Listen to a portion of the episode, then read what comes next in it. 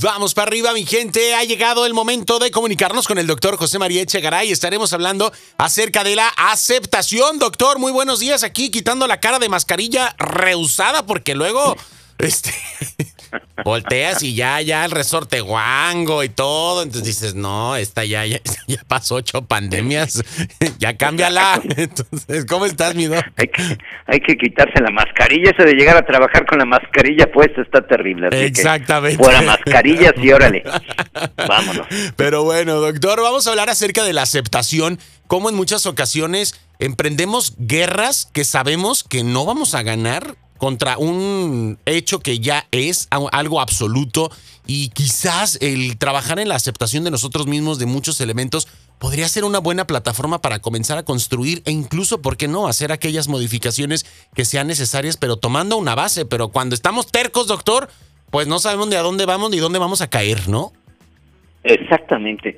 Fíjate que es un tema tan extraordinario que déjame decirte que muchas de las patologías que se manejan de conducta y tienen que ver con aceptación. ¿Qué crees que pasa con una persona que no acepta su cuerpo? Híjole, es, es, es, es una falta de amor propio, doctor, es una guerra constante, una frustración, eh, arruinarnos la vida, ¿no? De una u otra manera. Sí. Y entonces imagínate que van a ir a caer en manos de cualquier cirujano para poderse Exacto. hacer cualquier cantidad de cirugías. No me gusta mi nariz, no me gustan mis orejas, no me gusta la boca, no me gustan las nachas, no me gusta nada, entonces vamos a meterle toda la cirugía. Y te diría que esta parte es terrible, la otra parte también es no acepto mi cuerpo, me la paso permanentemente a dieta, no puedo comer absolutamente nada. Podemos ponerle apellido a esa aceptación y esa aceptación nos puede mostrar cómo la falta de aceptación es el origen de una cantidad de patologías extraordinarias. Hablamos ahorita de lo del cuerpo, que muy probablemente sea algo que, voy a decir, está de moda con todas las cirugías que hay. Cada vez nos convertimos este, en menos carne y más polietileno, pero ahí vamos haciéndole la lucha. Y después, que es una de las cosas también complicadas y terribles, tenemos muchos aspectos de, de nuestro carácter, de nuestra forma de hablar, de nuestra forma de, de comportarnos, de y hay una parte bien importante, porque para poder crecer y cambiar, porque así como decimos, no aceptamos nuestro cuerpo, hay personas que no se dan cuenta. Como por ejemplo, una persona que puede tener una adicción, un problema de alcoholismo. Ok. Y el momento en el que está sumido en el alcoholismo, la persona discute y justifica todas las borracheras que se pone y lo único que hace es poder decir, bueno, pues lo que pasa es que me gusta el alcoholito con Claro. los cuates, punto. Pero alcohólico, ¿qué te pasa? Yo eso no soy. Para que una persona pueda cambiar un aspecto de su carácter, lo primero que necesita es aceptarlo. Ok, Mientras no aceptamos que tenemos un problema, pues no vamos a trabajar en él. exacto. Podemos encontrar un padre o un esposo furioso que maltrata a la familia y que es violento y él lo que dice es que yo tengo mi carácter. No, compadre, no tienes tu carácter. Eres una persona violenta y tienes que trabajar con tu violencia. Pero mientras la persona no lo acepte va a justificar. Y después de haberle puesto una buena suaca su ajá. mujercita, entonces va a decir, no, pero pues es que ella se lo ganó, pues cómo me está contestando, cómo me dice, en vez de que él pueda decir, oye, yo tengo problemas con mi ira, no sé cómo controlarme, tengo problemas con mi impulsividad, no lo maneja. A veces la impulsiva es la mujercita y entonces agárrense porque la situación se pone terrible y arremete contra los hijos, arremete con... y probablemente no lo ve. Exactamente. Podemos ver una persona que llega tarde a todos lados y cada vez que llega tarde se justifica.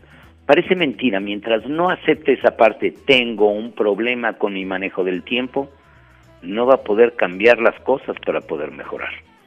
Entonces la tarea de aceptación es mucho más profunda y extraordinaria de lo que a primera instancia puede parecer. Exactamente. Y además, doctor, parte donde- eh, el hecho de que nos cueste trabajo, porque en muchas ocasiones nos cuesta trabajo y no sé qué involucre o por qué nos cueste trabajo incluso el, el- aceptar a veces cosas tan sencillas. No sé si es el ego, no sé, no sé qué pasa por nosotros que en muchas ocasiones pues nos, nos aferramos a no aceptar una realidad y a no ver esa realidad. ¿Cuál sería este primer paso, doctor, cuando identificamos este, este problema y entonces decir, ¿sabes qué? Creo que sí. Y, y, poder doblar las manitas hasta el punto de decir, necesito ayuda. O extender las manos para recibir esa ayuda, ¿no? Mejor dicho. Claro. Fíjate, y en esta parte que comentas, que es una parte fundamental, también tiene que ver, por una parte, con la autoestima. En la medida que yo tengo una mala autoestima, yo no acepto ninguno de los errores que pueda tener, porque dentro de esa fantasía de una autoestima baja que trata de compensar con una imagen de grandiosidad, no puedo aceptar ningún error, porque cualquier error me va a convertir en lo más miserable que hay. En vez de entender que no soy ni mejor, ni peor, ni bueno, ni malo, y que mi tarea de vida es ir mejorando la versión de mí, y la única forma en la que puedo ir mejorando es aprendiendo, dándome cuenta de mis errores y aceptando lo que hago. Okay. Los errores son la parte más importante de la vida porque desde luego sabemos que los niños aprenden a caminar cayendo y una persona que comete un error, la vida le está dando un regalo a través del error para que él aprenda, aprenda de algo que probablemente no sabe. Pero la mayoría de las personas en vez en vez de aceptar los errores, inmediatamente los justifican. No, es que yo no fui, fue fulanito, es que me distrajo, es que me dijo, es que me... Inmediatamente. Y si la parte que yo tengo para poder mejorar mi vida es aprender de mis errores y yo no me doy la posibilidad porque no los acepto, entonces pues desde ahí estamos perdidos. Exactamente. Imagina toda la cantidad de cosas que se van dando. Esa parte donde no aceptamos nuestro cuerpo, esa parte donde no aceptamos nuestras formas o este aspectos eh, malos de nuestro carácter. Esa parte donde no aceptamos los errores, esa parte donde no aceptamos o justificamos que nos equivocamos. Y te diría, todas esas son situaciones que van desembocando en el mismo punto. Mientras yo no acepte, no voy a poder mejorar en absolutamente nada. Ahora, hay dos cosas que es importante, separar aceptar de aprobar. Porque yo puedo aceptar que tengo mala letra, pero no lo apruebo y me doy cuenta que tengo que trabajar con ello. Porque hay personas que creen que aceptar significa aprobar y, ah, pues es que así soy yo y entonces pues ya, punto. No, desde luego que no. Y todo eso tiene que ver con el amor propio, con la estima propia. Bien.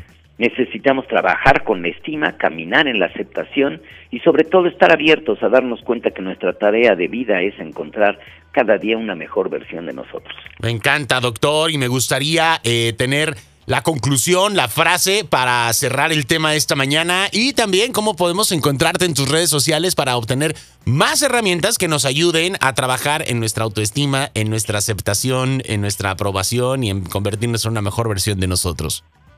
Desde luego que sí. Me encuentran en Facebook y en YouTube como Doctor Echegaray y estoy en la red como www.doctorechegaray.com.mx. La aceptación es el primer camino para que me dé cuenta qué tengo que hacer. En el momento en que yo justifico, muy probablemente estoy perdiendo la mejor oportunidad para trabajar conmigo. Perfecto, doctor. Pues te mandamos un fuerte abrazo. Tus libros los encontramos en Amazon, El Camino del Amor y el Manual de las Emociones también, ¿verdad? Manual de las Emociones. Desde luego, ahí están en Amazon, a la disposición de todos ustedes. Y pues un abrazo. Igualmente, Vido, cuídate lleno mucho. de amor, de paz, de lujo, de todo. Como debe de ser, Vido. Un abrazo, te hablamos pronto. Gracias, bye bye. Buen día. Hasta luego. Ahí tenemos al doctor José María Echegaray aquí en Vamos para arriba. Nosotros continuamos con más.